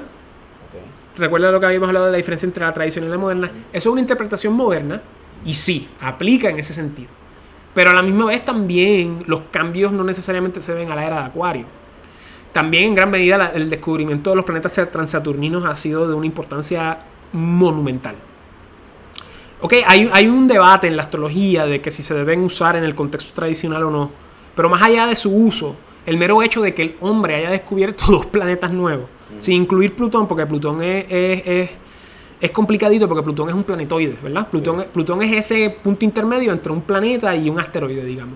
Y como Platón, digo como Platón, mira a mí, como Plutón, se han descubierto otro tipo de, de, de- de objetos transuranianos, trans- perdón, transneptunianos, perdón, trans, allá de Neptuno. correcto, transneptunianos en lo que se llama el cinturón de Kuiper o Kuiper Belt. Cooper Belt, ese. Kuiper Belt, el Kuiper Belt, Que afuera de Plutón, ¿verdad? eh, afuera de Neptuno. Ah, no, no. Porque nos estamos dándonos cuenta que el sistema solar, es, obviamente el sistema solar es como un átomo, ¿verdad? Y nos estamos dando cuenta que más allá de Neptuno hay un montón de objetos como Plutón, que son como planetoides, que son objetos como si fueran asteroides bien grandes, pero no son asteroides. Y como Plutón acaban eh, Macumacu, ah, hay, un, hay, como, hay como dos que son del mismo tamaño o más grandes que Plutón. Y ese es el Kuiper Belt. Y entonces está el Oort Cloud, que es básicamente una nube que le da la vuelta al sistema solar, que por ahí es que van lo- los cometas, que se recargan por ahí y después vuelven en su, en su órbita. Eh, y, y esos planetas son de suprema importancia, especialmente Urano, Neptuno. Plutón, eh, no tanto. Pero bueno, hay gente que, que va a escuchar eso y se encojonar conmigo. Pero, pero Bueno, vamos pero- a incluir a Plutón para, Sí, no- sí, vamos- para, para ser políticamente correctos en la comunidad. No, y en la Plutón, bien. y, y el- Plutón es como que el, el- o sea, el hermano que falta la. Ajá. Porque básicamente la- nuestro sistema solar es una familia, la familia de los romanos. Yo estoy escribiendo un- una novela corta que está basada en, en eso. en los planetas. En- Nice. A mí no, no puedo decir, pero. Te la van a robar. Sí, exacto. ya yo me la voy a robar, lo voy a usar yo. ¿verdad? Pero te- tiene que, tiene que ver con eso de, lo, de la familia que hay en nuestro sistema solar. Pues yo, yo sí, porque son mitología. Y, y, y, lo- y son dioses romanos que se sacan de los dioses griegos. Correcto. Y los significantes de los dioses griegos astrológicos se sacan de los dioses babilónicos. Y hasta... siendo en Enki, en Lil. Sí, pero ellos no son los planetas. Los, los planetas son Shamesh, que es el Sol, Marduk, que es Júpiter, Ninurta, que era Marte. Maro es el que tiene los ojos por, por la No sé, no sabría decirte. Yo hice un video, de hecho, yo creo que yo creo que lo subí la semana pasada de las deidades, así que lo tengo bien fresco en la mente. Eh, pero yo creo que los cambios que se deben eh, no necesariamente se deben a esta supuesta era de Acuario, ¿verdad? Hay personas que te van a decir, This is the dawning of the age. O sea, eso lo están cantando desde los 60, imagínate. Exacto. Eh, la transición dura como tal vez cientos de años. ese, ese es el problema, que no se sabe. Hasta no se Ese- eso es lo que te digo. Diferentes personas te van a decir diferentes cosas. Hay personas que te van a decir que ya empezó con la Segunda Guerra Mundial, 2012. Hay personas que te dicen que va a empezar en el siglo 22. O sea, pero definitivamente hay una transición en el mundo moderno. O sea, eh, y estamos pasando de, de un mundo, pues, eh, tradicional a un mundo puramente moderno, puramente secular, puramente económico. O sea, que hay unos cambios Es inevitables. una era rara la que estamos viviendo ahora porque o sea, la tecnología está avanzando bien brutal, pero nuestra capacidad Podemos, No. eso es un tema para un podcast completo, Sí, porque sí. esa es la, esa es la diferencia en lo que, en lo- entre lo que es un mundo tradicional y un mundo moderno. Como yo te describí las diferencias entre astrología moderna y astrología tradicional, lo mismo podría hacer con absolutamente toda rama del saber humano. Filosofía tradicional, filosofía moderna, sociología moderna, so- sociología tradicional, así por el estilo. Eh, porque la tradición lo que plantea es que el humano crea una sociedad en base a talantes metafísicos, donde esos talantes metafísicos son el centro de la sociedad. Punto. Dios, el trascender, lo que sea. Eso es una sociedad tradicional. Pero vivimos en una sociedad moderna, donde esos talantes metafísicos, que antiguamente eran el centro de la sociedad, se sustituyen por talantes económicos. Ya Dios no es el centro de nuestra sociedad, ya el trascender no es el centro de nuestra sociedad. El centro de nuestra sociedad es la economía, es el dinero, es la usura. Exactamente. No, no, es ido- no es idolatría, es básicamente un ciclo anómalo. Eh, y la sociedad moderna, por no decir sociedad occidental, porque la sociedad moderna no necesariamente es la sociedad occidental, la sociedad occident- occidental es el preámbulo a la sociedad moderna, pues es una anomalía en el desarrollo humano en ese sentido. Y ese es el cambio más grande. Porque ya, por ejemplo, vivimos en una sociedad totalmente secular o en gran medida, y los bolsillos globales, eh, los bolsillos en esta sociedad global donde esos talantes modernos no, no se han arraigado todavía del todo, eh, tenemos pues reacciones, tenemos reacciones recalcitrantes como lo son el, mundo islámico, por ejemplo. O sea, en, los- en los 1960, eh, los, casi todos los países islámicos eran de avanzada, o sea, eran países bastante seculares, el Islam era una religión y, y ya, y whatever. Pero después de, con la Guerra Fría, tú sabes, en los 60 y 70, esos jóvenes se volvieron recalcitrantes y un montón de gobiernos. eh, claro, hay que hacer la excepción de, de Arabia Saudí, porque Arabia Saudí es un sistema totalitario, es como una mafia, ¿verdad? Arabia Saudí es como si, como si mi nombre fuera Castro y yo conquisto Puerto Rico y le pongo Puerto Rico Castro. Pues es lo mismo con Arabia Saudí. La familia Sí. Al Saud, pues ha tomado la, la- la- y ellos han utilizado el Islam para, para promover su, su régimen. Pero no vamos a hablar de eso. El punto es que este, madre mía, que me, que me haya, eh, eh, haya hecho esa parte. Pero eh, Irán era un país desarrollado, Egipto, eh, Jordania, o sea, todos estos países eran de avance y de repente hay una reacción y se vuelven recalcitrantes, se vuelven religiosos. Y eso es lo que tenemos hoy en día con el mundo islámico, que, que, eh, para combatir esta, este modo de vida moderno, eh, anómalo, eh, pues se están volviendo mucho más religiosos de lo que usualmente eran, ¿verdad? Y también el Islam tiene la cuestión del yihad, que, es- que, que es una parte elemental de la, de la religión y así por el estilo. sí, Pero es, un tema para. Sí, otro, otro podcast. Pero ten en mente que esas son las diferencias más grandes, que son las que están ocasionando pues los grandes cambios en nuestra sociedad moderna. Ok, so para concluir, voy a hacer una pregunta. Ajá. Este, bueno, rapidito, este, yo, yo tengo este debate friendly con una amiga, Ajá. que ella sí va a su astróloga y todo. Y yo de por sí eh, siempre he estado neutral en cuestión de astrología. Ajá. Y así puedo, puedo entender que los astros están pero como que no estoy así viendo mi carta. ¿Qué pasa? Al, al yo leer los gnósticos, empiezan a esto, los gnósticos hablan de esta, de esta fuerza maligna El demiurgo. el demiurgo que quiere, que, que está los seres humanos. Ese es el, ese, ese, ese es supuestamente Jehová. Exacto, Jehová. ellos, eh, los gnósticos- esa es la gran guerra. No, no, no, pero esa es la gran guerra esotérica en nuestro Exacto. contexto occidental. Ujú.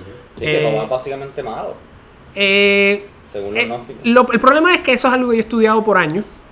Entonces tú vas a los gnósticos y los gnósticos te van a decir que los malos son los católicos. Tú vas a los católicos y los católicos te dicen que los malos son los gnósticos. Y esa es el, ese, ese- ese es el verdadero Star Wars Mm. que nosotros estamos viviendo. Que muchas personas, pues los neófitos no van a conocer. eh, ese es el demiurgo, ¿verdad? Que supuestamente, eh, por ejemplo, los teósofos creen en eso, los gnósticos creen en eso. Claro, los teósofos y los gnósticos se pasan peleando entre ellos mismos. Eh, también hay otros grupos que piensan en eso. Y obviamente está el lado cristiano que, que piensa en otra. Perdón, eh, Pero te queda. ah, perdón, disculpa. se- según los gnósticos, no, no, relax, es- de eso es, verdad lo que estás diciendo y, y- y enriquece. y muchas personas no saben ni de qué carajo estoy hablando, ¿verdad? Pero, yo soy el loco. Rapidito, o sea, sí, los- sí, supuesta- o sea, según los gnósticos, la teoría de la realidad es que esto es un holograma creado por esta fuerza En maligna. la de, el demiurgo. Te exacto. pregunto, si es verdad que esto es un holograma, que lo- los astros no serían parte de ese demiurgo. O definitivamente, o sea, si uno, si uno ¿Cómo toma en- consideras que la astrología, cómo tú ves la astrología? Si uno- ¿Es benigna o es, Es una herramienta. una herramienta? Exacto, ¿tú la puedes usar para mal o para bien? Tú tienes que tener en mente que tú puedes usar cualquier cosa para mal o para bien. Yo ahora mismo puedo coger este teléfono y te puedo matar con él. Pero no lo voy a hacer porque no quiero hacerlo, ¿verdad? Gracias. Estamos, Gracias, solo, gracias. estamos solo aquí en tu apartamento y dices, ¡ay, Dios mío, ayúdame! Pero lo que te quería decir era, volviendo a, a la, a la premisa de que si esto es un holograma. Ok, esto es un holograma. Pero es lo que tenemos. Eh, y, y la religión védica te lo dice también. O sea, Exacto, que esto es maya. eh, maya, exacto. Exactamente. Me, me sacaste la palabra de la boca. Eh, pero al fin y al cabo es lo que tenemos. Y es lo que tenemos para trascender. O sea, lo, lo único que importa en esta vida es la salvación de tu alma. correcto. Punto. Más nada importa en esta vida. y, y todo lo demás es maya, todo lo demás es ilusión. Porque al fin y al cabo todo es expresión de Vishnu, todo es expresión de Dios. Tú eres Vishnu experimentando la materia. Vishnu es el que. Vishnu es el conservador, ¿verdad? El, el que preserva. Exacto, el conservador. O sea, Es mucho más que eso, pero esa es la versión occidental de cómo lo entendemos. Pero tú eres Vishnu experimentando la vida a través de Omar, yo soy Vishnu experimentando la vida a través de Fernanda y así por el estilo. ok. Eh, that's the big picture, ¿verdad? Lo único que importa en esta vida es la salvación de tu alma. ¿Qué tú vas a hacer para salvar esa alma? Eso es lo que las personas tienen que estar pensando, ¿verdad? La astrología es una herramienta para yo incurrir en esos procesos de mi salvación propia. Eh, tus estudios gnósticos son lo que tú incurres para salvar. De eso se trata, mano. Exacto, sí, cada quien está buscando respuestas al misterio de la vida Correcto. y lo adapta a su. Correcto. Y lo único seguro en la vida es la muerte. es la muerte. Exactamente. Es la muerte. Y pagar impuestos. Y pagar impuestos. Lamentablemente. que, by the way, eh, los dos son significantes de Saturno. Eh, ¿Verdad? Y Saturno, impuestos. Eso, es lo que, me, eso es lo que sí. me da curiosidad porque yo sé que Saturno es medio maléfico, ¿verdad? Medio, no, es, maléfico. O sea, o sea es, es maléfico, Ajá. pero es importantísimo. Porque malefi es, eh, porque Saturno Es es, el planeta. eh, hay que hacer una distinción ahí. Cronos y Cronos son dos cosas diferentes. Cronos es el titán, Correcto, el titán. que se comía a, lo- a los, a los dioses y después Zeus se vengó. Exacto. Cronos, Cronos, no Cronos, Cronos es Saturno. Y eso es una confusión que está desde el medioevo. Cronos es el Father Time, es el, es el tiempo. Y Saturno es maléfico porque Saturno representa eh, las cosas inevitables de la vida. Te vas a La poner muerte. viejo, te vas a morir, te vas a enfermar. Ah, pues Ese es Saturno. Exactamente, no, no, está en lo correcto. Eh, y, o sea, volviendo a lo que estamos volviendo, la muerte es lo único seguro en la vida. Así que tú tienes que estar al tanto de lo que queda más allá de la muerte. Es realmente las cosas más importantes en la vida. Por eso es que el hombre basaba su sociedad en talantes metafísicos, en Mm. Dios, en religión. Religión es básicamente el fenómeno transgeneracional de transmitir los preceptos que mantenían la sociedad. Y eso lo hemos perdido en nuestra sociedad moderna. ¿Ok? Tú sabes que Eh, y- ah, Her- Hermes, ¿sabes quién es el dios? claro, claro, Hermes. Mercurio, claro. Exacto, él predijo esto en su profecía, de- que eventualmente que eh, Egipto se iba a volver desolado, la tierra donde los dioses, Mira, donde los hombres adoraban a los dioses, ya todo eso se va a perder, el la gente se va a reír de que el alma era inmortal. no tan solo eso. Las sociedades tienen ciclos de vida como las plantas o como los humanos.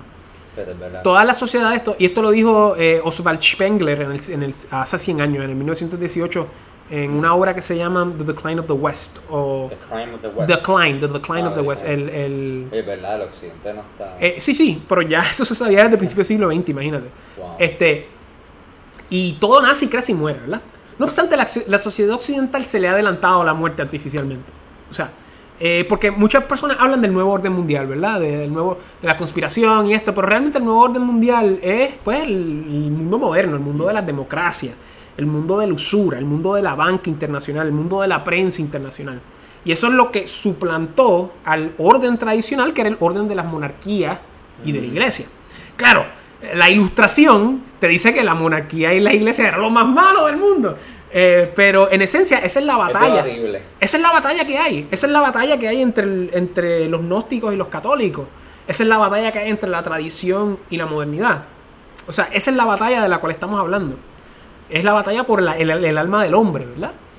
¿Cuál es el lado correcto? ¿Cuál es el lado incorrecto? Pues ahí ya estamos entrando en, en- en campos que lamentablemente no se pueden a- a- hablar a ciencia cierta, no se pueden hablar abiertamente porque eh, hay muchas cosas ocultas, hay muchas Ujú. cosas escondidas que quizás hay personas que estén escuchando esto que ni siquiera saben de qué carajo estoy hablando, pero eh, la realidad es que, que- que es, una, es una guerra por el, por el alma del hombre, porque eh, como te dije, el hombre no es un, un ser lógico, y el hombre es mucho más que una máquina, tú sabes, el hombre es mucho más que un cuerpo. La capacidad de la mente es increíble. divina. Correcto, es una, es una, es, es un, es un espíritu inmortal teniendo una experiencia material temporal. Correcto. Eh, y nuevamente recaemos en lo que estamos hablando de, la- de que Vishnu experimentando la materia diferente, a través de diferentes personas, ¿verdad? Claro. La materia que creó Brahma y que eventualmente va a destruir Shiva. El Esa- Trimurti. Esa, es la, la, la- El Trimurti, el Trimurti correcto. védico. El Brahma, Shiva y. Es Brahma, Brahma Vishnu Shiva. Exacto. Eh, y. Bueno, eh, de eso se trata, la salvación del hombre. O sea, y diferentes sociedades han creado diferentes tradiciones, eh, diferentes sociedades a través de la tradición, mejor dicho, disculpa, han creado diferentes metodologías espirituales, digámosle religiones, para salvar el alma del hombre. En nuestro contexto occidental era el catolicismo. Claro. Pero el catolicismo ha estado bajo asedio por siglos, ¿verdad? Hasta el día de hoy, que es básicamente una sombra de lo que fue en el, en el medioevo. Y el hombre está, el hombre occidental, eh, el caos de la sociedad moderna se debe al vacío espiritual y al caos. Exacto, sí. El caos. Eso- Y déjame Carl Jung habló de eso. Sí, sí, Carl Jung. No, y Carl Jung, ay, disculpa. Carl Jung fue uno de los mejores astrólogos en el siglo XX. Lo que pasa es que no decía que era astrólogo porque todo el mundo en la academia se le iba a burlar en la cara. Bueno, eventualmente lo hicieron, por eso se partió con Freud, porque Freud y Sí, Adler estaban sí, en contra sí. de Jung. Y Sí, también hay otras cosas ahí, pero Sí, sí. sí. Mm. y, ajá. Y de, y de hecho, esa es de una de las razones por la cual yo, yo estudio astrología y enseño Pero astrología. No, no, no, Jung, no, no, no, no. Que, que yo veo a la astrología como un portal hacia un mundo espiritual más grande que pueda reconectar al hombre occidental con esa espiritualidad que ha perdido. Mm, Porque la realidad es, este, Omar, nosotros no podemos, nosotros no podemos pretender que esta sociedad va a continuar pensando de que la meta más grande que podemos alcanzar es, tú sabes, hacer un millón de dólares, clavarme a tres tipas a la misma vez, este, y hacer Tener perico toda la noche, toda la noche. O sea, e- es, Es es, es iracundo, es iracundo, es, es- es algo perverso, es algo que en el que, que antiguamente se llamaba satanismo, ¿verdad? Pero hoy en día, o sea, no en el contexto este espiritual de contactar entidades, sino en el sentido maléfico del pecado. Eh, y puede sonar cursi, puede sonar eh, eh, anticuado, pero hasta cierto punto hemos perdido ese norte espiritual. sí, Las personas no rezan, las personas no, no van a un culto. eh, y lamentablemente, pues, nihilistas, no creen Claro, nada. tú y yo, por ejemplo, ya estamos, ya estuviésemos en una edad de tener hijos, no los tenemos, no tenemos una familia, porque realmente de qué vale tener una familia si, si no vamos a gestar una sociedad, si no vamos a basarlo en algo. ¿Ves? Y, y ahí es como estamos viendo cómo la sociedad se está desintegrando, o mejor dicho, está cambiando, ¿verdad? Vamos a ver. Está cambiando en estos parámetros modernos. ¿Tú crees que sean para bien o para mal? Eso es relativo. Bueno, o tal vez hay que ver. Eso es relativo, al fin y al cabo... Porque lo- el AI da miedo con cojones. ¿Cómo? Y, y el, el AI, la inteligencia artificial. Eso Ah, sí, eso, y eso ya viene miedo. ahora Y dentro los de... sex robots. Sí, sí, esto sí, pero, algo- pero son herramientas. Yo, yo, yo no creo que la, ah, la, la inteligencia artificial va a alcanzar este cons- eh, va a, a- a alcanzar, ¿cómo se llama la palabra? Este self-consciousness. Yo no creo que eso va a suceder nunca. Porque la única persona que puede hacer eso es Dios, ¿verdad? Eh, eso sí, lo que, lo que hay que tener cuidado es con el transhumanismo. Eso es lo que. Claro, la idea de los cyborgs, de la fusión del hombre y la máquina. Bueno, eso es. Eso es lo que quieren la, la, la élite. Correcto, correcto. Y, y no tan solo eso, sino que esa es la La única manera que pueden hacer viajes eh, intergalácticos.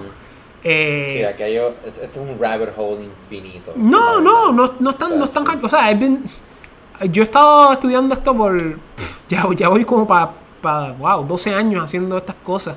Imagínate, terminé en astrología y sabe Dios dónde voy a estar dentro de dos años más. Pero eh, es relativo porque al fin y al cabo lo que, lo que importa es tu salvación, mano. Tu salvación. Mira, en el, en el, presex- en el pretexto védico, o sea, en el contexto védico, disculpa, no pretexto, en el contexto védico, tú mueres y tú puedes alcanzar el moksha o tú puedes, La liberación. exacto, o tú puedes reencarnar. Eh, tú no quieres reencarnar. Tú, tú quieres moksha. Claro, en el contexto tradicional, pues el moksha es una cuestión de sacrificio, de contemplación, tú sabes, de hacer mantras, de renunciamiento, de ascetismo, que es complicado. En la tradición occidental es una cuestión más heroica, es una cuestión de acción, eh, que va más a la par con nuestra cultura occidental hispana, que es de donde nosotros salimos. ¿ok? Eh, y de eso se trata, o sea, tú tienes que ser el héroe en tu vida y en tu contexto para trascender y realmente salvar tu alma. limitaciones, o sea, Lo que tú, o sea, cualquier cosa, es escuchar tu corazón. O sea, yo no soy tú, tú no eres yo, tú tienes tu camino, yo tengo mi camino y hay que buscar nuestro camino y vivir la vida como nosotros pensamos que es la manera más, más honesta y más este, trascendental de hacerlo. O sea, de, de, de, eh, de intentar alcanzar altos más altos que uno. O sea, de intentar realmente eh, trascender, ¿verdad? Pero obviamente en una sí, sociedad... exacto. Que eso era lo que antiguamente la- la- las sociedades tradicionales pues promocionaban, ¿verdad? Sí, Pero ya estamos, estamos desconectados completamente. O sea, eh, lo que pasa. lo que tenemos es que la escuela, el gobierno, eh, hazte chavos, paga, ten tu casa, tu hipoteca, eh, ten una familia, propósito. ve televisión. Pero ¿dónde está ahí las cosas para el espíritu? ¿Dónde está la idea de- del cielo? ¿Dónde está la idea de- del heroísmo? ¿Dónde está la idea de los ángeles, de los espíritus, de la tradición? Nuestra conexión a nuestros antepasados. Nuestra conexión a nuestros antepasados, que es lo más... Tú sabes, todas las familias rotas hoy en día.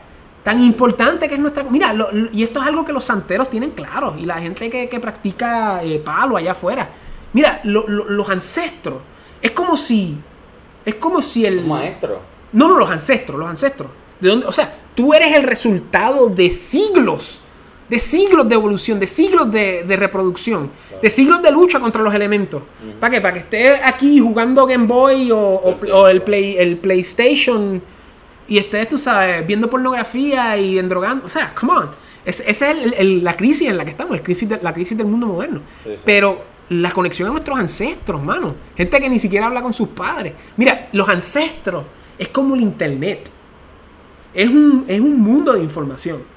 Y nuestros padres, nuestros abuelos, bisabuelos, si los tienen, es en la computadora a través de la cual nos podemos conectar al internet. Y esa es la sangre, eso es lo que tú llevas en, en tus venas. O sea, esa trascendencia. O sea, tú eres producto de, de siglos de lucha contra los elementos, de siglos de lucha contra los elementos y, la vida y la lucha. Y eso lo hemos perdido hoy en día. Y, ese, dinamismo, ese elemento tradicional se ha perdido. Y esa es la crisis del mundo moderno. Es- esa es la situación en la, cual en la cual nos encontramos hoy en día.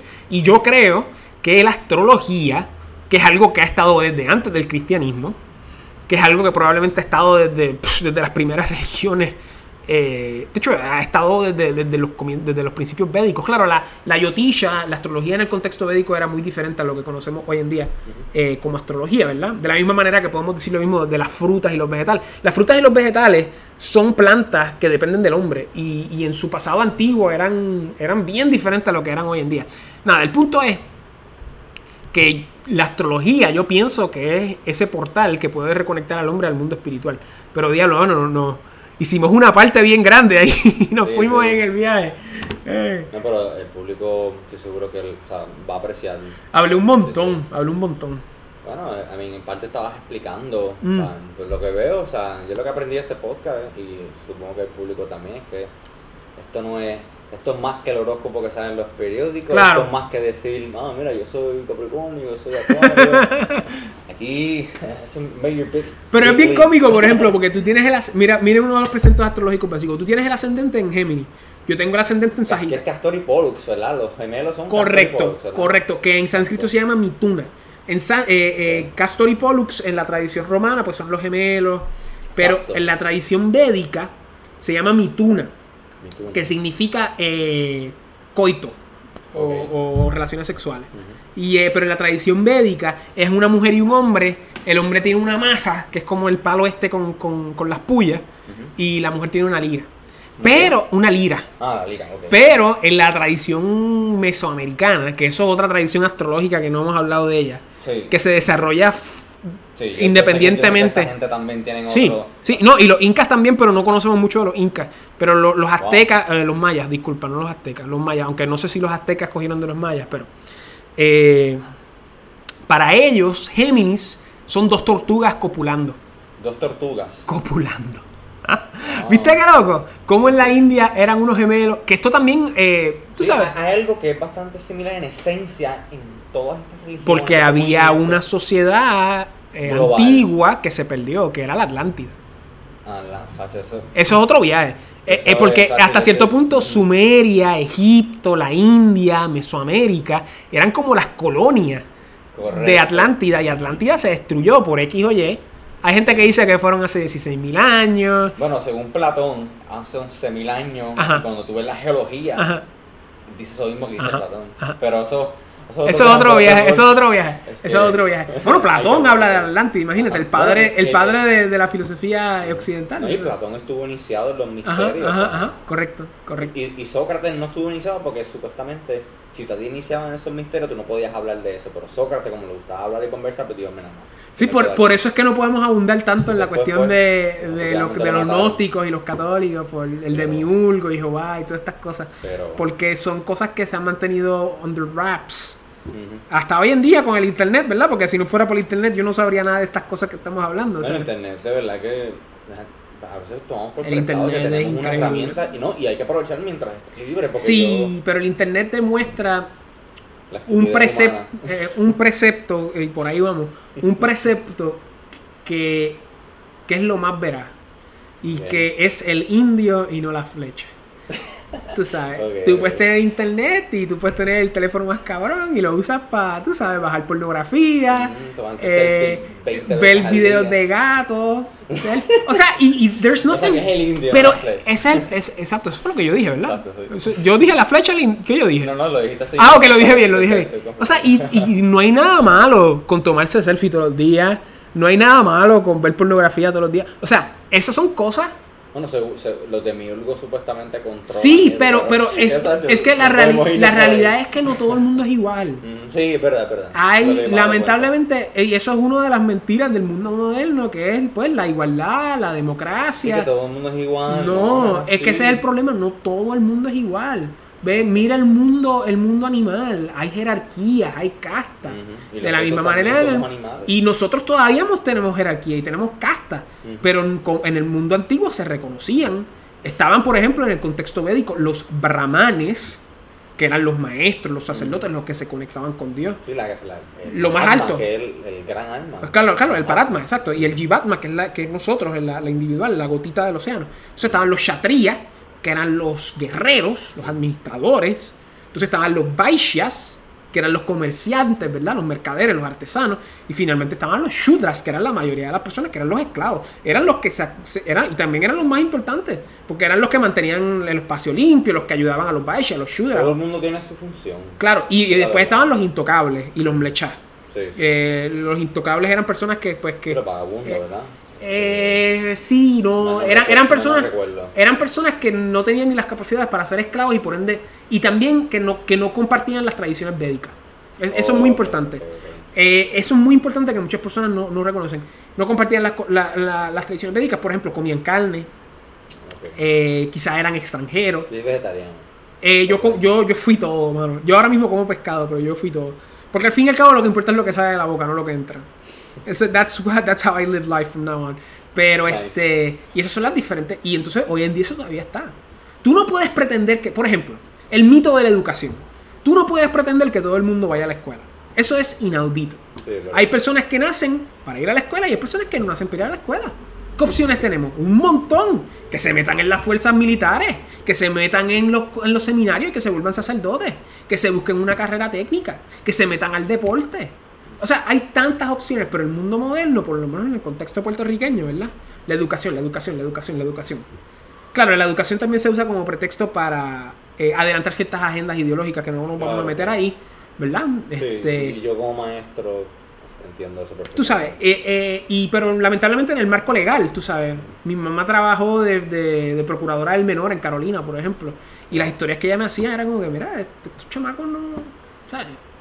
Estos chamacos no, no van para la escuela, punto, no les gusta. Vamos a buscarle otras opciones. Vamos a meterlo al ejército. Vamos a meterlo en el deporte. Exacto, que para que ellos son buenos, que ellos harían. Correcto. Sí, sí. Pero entonces tienes que estudiar, estudiar, estudiar, estudiar. Pero tú sabes. Eh, pero ya esas son cuestiones culturales que no nos vamos a meter. Pero no todo el mundo es igual. Y eso es bueno. ¿Verdad? Claro, la Y eso es importante. bello. Eso es importante. bello. Eso es importante. Y no todo el mundo puede ser igual. Y que todo el mundo sea igual es, es malo. ¿Ok? En el contexto legal, pues puede que digamos que sí, pero más allá de eso, sin meternos en cuestiones que sean un poco Sí, controversiales, este, la realidad es que, que las castas y las jerarquías existen, siempre van a existir, Y es mejor que se basen en preceptos tradicionales que se basen en preceptos modernos, como se basan hoy en día. Que son élites que tú ni conoces, que son gente millonaria que, que tú no sabes qué hacen, eh, que son personas que no se rigen por preceptos espirituales muchas veces, o que si lo hacen, lo hacen por cuestiones pues más esotéricas y, y oscuras. Eh, pero nada, estamos, estamos Bueno. haciendo una parte, ya la cava está haciendo, tomando su, tomando su rumbo. Bueno, este. Con esto pues concluimos. No me dijiste después lo de tu amiga. Ah, era eso mismo que, que yo le estaba diciendo sobre los gnósticos, que si de verdad esto es un holograma, pues la astrología puede ser parte de ese demi, trabajo de demiurgo. Es por Pero- eso, por eso es importante. Pero, Pero por eso. que sí, que era una, era una herramienta. que Claro, y no tan solo eso, la astrología. y yo también empecé a contestarme esa pregunta ya mismo, como que... La astrología es una práctica espiritual. Sí, sí, es verdad. Holograma o no, Pero sí maya hay- o no. Pero sí hay planetas maléficos. ¿no? Oh, definitivo. Bueno, pero es parte de. Los planetas maléficos son, por ejemplo, Saturno, que ya lo explicamos. ¿Verdad? ¿Cuáles son los rapiditos antes de concluir? Planetas maléficos. Saturno, Marte, eh, el Sol en principio y este, los nodos lunares. Explico. ¿Los qué? Los nodos lunares. Rahu y Ketu, eh, la cabeza y el nodo, eh, la cabeza y la cola del dragón. Ese es el punto donde hay eclipse. Es donde la órbita de la luna intersecta eh, la, la eclíptica. Y cuando el sol y la luna están ahí, hay eclipse. ¿Ok? Y los, los demás planetas vienen siendo... Benéfico, menos, benéficos. menos Mercurio, que es neutral. Sí, porque Mercurio en la mitología viene siendo el mensajero. Eh, siempre es polivalente. El. Siempre es polivalente. Mira, Sí. es, es sencillo. Saturno ya lo explicamos, las cosas inevitables de la vida, por eso es maléfico, la muerte, la enfermedad, la vejez. Marte guerra. Marte es guerra, exactamente. Marte eh, o Ares en griego. Ujú. Mm, eh, Y eh, Tyr en lo nórdico. Kuya y Mangala en sánscrito y Saturno en sánscrito es Shani. Shani. Shani. Ok. Eh, Kuya o Mangala es eh, maléfico porque es la guerra. Mm. También son los accidentes. eh, son las cosas inesperadas de la vida que vienen y ¡pax! Tú sabes. Saturno es ¡ay, me morí de cáncer! ¡Ugh! Marte es ¡ay, me morí porque saqué la mano por una guagua y me llevó y me arrancó el brazo y después me desangré! Eso es Marte. Y esa es la guerra. Esa es la guerra, esa es la violencia. Y no tan solo eso. O sea, ma- imagínate cuán común era la violencia en el mundo antiguo. Que los antiguos le dieron un significado a Marte. Ahora, hoy en día, Estamos en una sociedad moderna donde la violencia, que eso es algo positivo hasta cierto punto de la modernidad, está básicamente ausente. Y, verdad, está- a pesar de que sea guerra, pero, Pero- menos, ¿ah? pero mira qué, qué curioso, mira cómo se expresa. Toda esta violencia se sigue expresando a través de las películas, a través de los juegos de video, a través de, de- de estas formas dramáticas ficticias que están. Y a la, y a la misma vez Saturno, Saturno siempre se queda ahí, pero también hemos invisibilizado la enfermedad, hemos invisibilizado la muerte, hemos invisibilizado la vejez, especialmente aquí en Puerto Rico, todos los viejitos abandonados por ahí. Eh, pero ves cómo, cómo, cómo naturalmente el hombre invisibiliza lo, lo- lo maléfico. El sol es maléfico en principio, eh, eh, le dicen que es un maléfico neutral, porque el sol nos va a separar de las cosas que no nos enriquecen, de las cosas que no fomentan nuestra esencia, nuestra constancia, nuestra individualidad pura. Por ejemplo, tú quieres ser un, ¿qué yo sé? Un barbero. Y tú te criaste en una familia que, que son, este, que yo sé, este, que son doctores. Pero tú quieres ser barbero, tú quieres ser barbero. Pues tú te vas a alejar de ese entorno de doctores para ser un barbero. Y te vas a alejar de las personas y de las cosas. Por eso son maléficos. Oh, Rahu y son maléficos, pero en principio nuevamente también. Eh, Ketu, que es el nodo sur de la luna, o la cola del dragón, es maléfico porque esas son las experiencias que ya tenemos de antemano. Algunas personas dicen que son de vidas pasadas, pero ya esas son las experiencias que nosotros amaestramos. ¿Y qué pasa? Al nosotros amaestrar eso, pues la vida nos va a dirigir hacia las cosas que no amaestramos, que va a ser Rahu, que voy a explicar ahora. Pero si nosotros recaemos mucho en eso, pues van a haber cortocircuitos, van a haber como que malentendidos, obsesiones, ese tipo de cosas. Veo, ¿ok? veo. Eh, también puede ser un poco eh, raro, o sea, puede haber una obsesión eh, interna, más que nada, que no sea muy positiva para nosotros. Y Rahu es maléfico porque son las cosas que no conocemos, que es lo opuesto Sí, a la cola del nodo. dragón, es la, la cabeza del dragón, el, el nodo norte. Y esas son las cosas que no conocemos. Sí, O sea.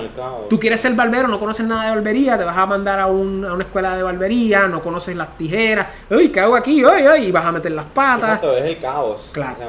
Y los planetas eh, benéficos, pues son este, Júpiter, Venus eh, Venus, amor. y la luna creciente. Exacto, Venus es las mujeres, el placer, la relajación. eh, Júpiter es este, la sabiduría, es hasta cierto punto la riqueza, es la alegría, la felicidad. Eh, Mercurio es positivo en principio, pero también puede ser maléfico. Sí, si se es medio trickster, según la. Correcto. Ma- eh, y también depende cómo se asocia en la carta. Y finalmente la luna. Eh, la luna creciente o llena es positiva, la luna menguante o nueva es negativa. La luna creciente o llena está, es, es- es- es positiva porque las cosas están creciendo, ¿verdad? Pero- Están incrementando de luz. La luna llena es bella. En una carta, una luna llena, por ejemplo, una luna llena en Tauro, esa persona va a ser. Sí. Sí, te va, te va a hacer cuestionar tu sexualidad, imagínate. Oh, shit. Eh, o sea, eh, tú conoces, o sea, si eres heterosexual y te gusta y, y tú ves un hombre con una luna en Tauro, te dices, wow, este tipo me encanta. Y a la misma vez una mujer con luna en Tauro bella. Eh, entonces la luna menguante o nueva es, es maléfica en principio porque está decayendo, ¿verdad? Ok. Está perdiendo luz. Que puede ser bueno para destruir cosas, puede ser bueno para, para destruir cosas que necesitan ser destruidas o cosas que Y necesitan canalizarlo, güey. Correcto. Por eso los ciclos de la luna son muy importantes en la agricultura, por eso son muy por eso las personas que están allá afuera que bregan con agricultura, este, Ujú. la luna menguante, creo que es la luna menguante la luna creciente, es buena para, para sembrar, este, y así por el estilo. Pero eso son ya cositas más, Sí, sí. más No, y- técnicas y- de la Y astrología. hay otras conspiraciones, este, que la luna es un artificial, pero eso lo vamos a dar para otro podcast. Ajá, podemos grabar otro si quieres, hermano. Bueno, y Fernando, este, antes de concluir, ¿qué libro tú recomiendas? Así random. Uf, random. uf, wow, ¿Qué libro wow, qué pregunta, mano, es que hay tanto. Mano, es que hay tanto. Yo les recomiendo a las personas los siguientes libros. Libros que cambiaron mi vida, vamos a ir por orden. 1984, Brave New World. Lord of the Rings, eh, libros más serios, La crisis del mundo moderno de René Guénon, eh, La triada de Julius Evola, eh, Revolt Against the Modern World, Men Among the Ruins, Ride the Tiger. Yo ahora mismo estoy enamorado de un autor colombiano que se llama Nicolás Gómez Dávila, genio. Nicolás Gómez Dávila, él no escribió casi nada, pero lo que escribió, o sea, Nicolás Gómez Dávila es el Nietzsche, no mejor dicho, Nietzsche es el Nicolás Gómez Dávila de Europa. Wow, increíble, increíble. Eh, obviamente los libros clásicos, la Biblia, el Bhagavad Gita, el Corán, el Tao Te Ching, el I Ching, eh, los libros de magia, el Picatrix, eh, los libros de filosofía oculta de Agripa. Mano, es que hay tanto, de verdad. eh, y, y ahora yo, yo, para ser honesto contigo, yo no he leído nada que no sea astrología en los últimos 5 o 6 años. Bueno, sí he leído cosas, he leído cosas, estoy tratando de leer cosas. Ahora mismo te dije que estaba leyendo el libro de, de Chávez, eh, pero, mano, es que hay tanto. Lo, más importante es que la, la gente. La gente lea, mano. Es tan importante leer. Sí, sí. Es tan importante leer que no puedo enfatizar, tú sabes, yo, yo empecé a leer cuando estaba en sexto grado y no he parado nunca, o sea, Nice. y, y tú sabes, yo empecé con novelitas de Goosebumps y de, Goosebumps, y de, y después me movía ese Arlstein, y después me movía a cuestiones más, este, Stephen King, Ah, Stephen King. y después me movía, a mí me encantaba Sherlock Holmes, en séptimo y en octavo yo me pampeaba esos libros de Sherlock Holmes. Entonces me metí en problemas porque yo no leía lo- lo- los, libros de la escuela, yo leía mis libros. Yo, yo fui un estudiante de, de B y C. Saqué A, en, en historia sacaba A siempre, pero era B y C porque yo hacía lo que a mí me daba la gana, ¿verdad? Eh, pero, mano, entonces después, yo, después ya en high school empecé a leer Nietzsche y, y otras cosas que como que me desviaron. A mí me encantaba un libro de chiquito que se llamaba Grandes Desastres de Reader's Digest. Eh, pero, mano, los que mencioné ahí, ¿verdad? Me mencioné un montón. Eh, no sabía que me ibas a preguntar esto, pero un, un montón, un montón. Bueno, Eh, mano, el Bhagavad Gita es bello. sí, para Y quizás aunque tú no lo creas, la Biblia es bella también. La Biblia tiene un montón de cosas muy buenas. Y también el Corán tiene un montón de cosas bien buenas. Mira, en, en mi, en mi casa yo tengo mis libros y tengo un cantito que tengo la Biblia, el Bhagavad Gita, el Corán, el Tao Te Ching, el I Ching y mis Todavía- libros de todavía- magia. Todavía, todavía este, cuando termine lo de Evangelio Gnóstico voy a empezar a meter a la Biblia y después al Corán. Luego, la, la Biblia tiene unas cosas, los No, y proverbios. Tengo, y, tengo que leerlo para comparar con los gnósticos. y no tan solo eso, yo ahora mismo estoy leyendo unos libros de magia de salmos. De cómo los salmos de la Biblia realmente son como hechizos mágicos. Wow, Sí, sí, sí. shit. Sí, que sí. Y hay astrología en la Biblia también. El libro No de Génesis, no los siete días son los siete planetas. O sea, en el libro de, del Apocalipsis. Sí. ¿Tú te criaste religioso? Súper, sí, se nota. Sí, Loco, en el libro del Sí, Apocalipsis. por eso fue que yo manejé todo eso y después meditando. Encontré loco. Es que ese es el, ese es el problema que. Sí, que no, no- sí, porque esa espiritualidad Es que ese es el problema, porque por un lado tienes la gente que te dice que eso es mierda. Y por el otro lado tienes la gente que son los reaccionarios que te dicen que eso es lo único importante. Sí, y no te explican de verdad. Loco, es que no, mira, loco, las escuelas católicas, por ejemplo, No yo soy explica. católico, yo no sé si tú, tú eres, tú eres protestante, pero en las escuelas católicas, las clases de religión las explican de las maneras más pésimas posibles, loco. O sea, las- los colegios católicos, por lo menos en San Juan, están diseñados para que la gente salga comunista, agnóstico o ateo. Tú sabes, porque es que no lo explican como deberían explicarlo. Wow. O sea, nunca explican, o sea, nunca explican quiénes son los fucking fariseos en, en el Nuevo Testamento. O sea, no, no, no, nunca explican quiénes son los fariseos. O sea, eso es un ejemplo. Eh, pero también en el libro del Apocalipsis, los siete sellos son los siete planetas.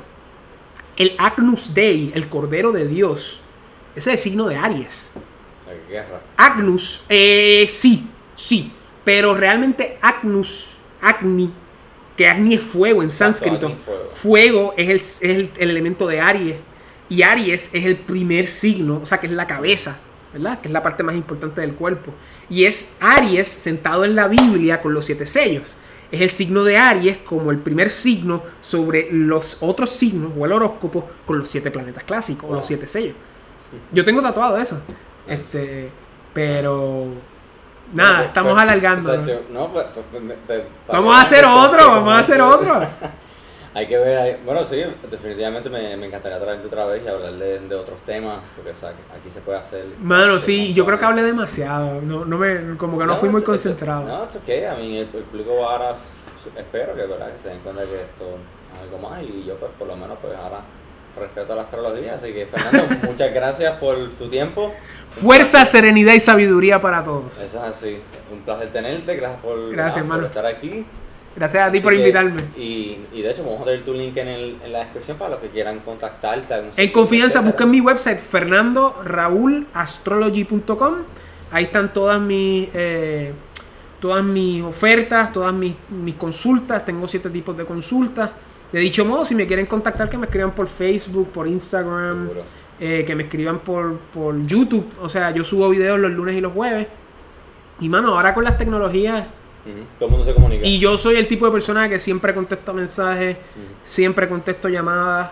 Eso es verdad. Eh, sí, sí, no, no, yo no como mierda con eso. Yo, yo contesto todo. Contesto todo, todo, todo. verdad. Bueno, Fernando, pues un placer y ya saben,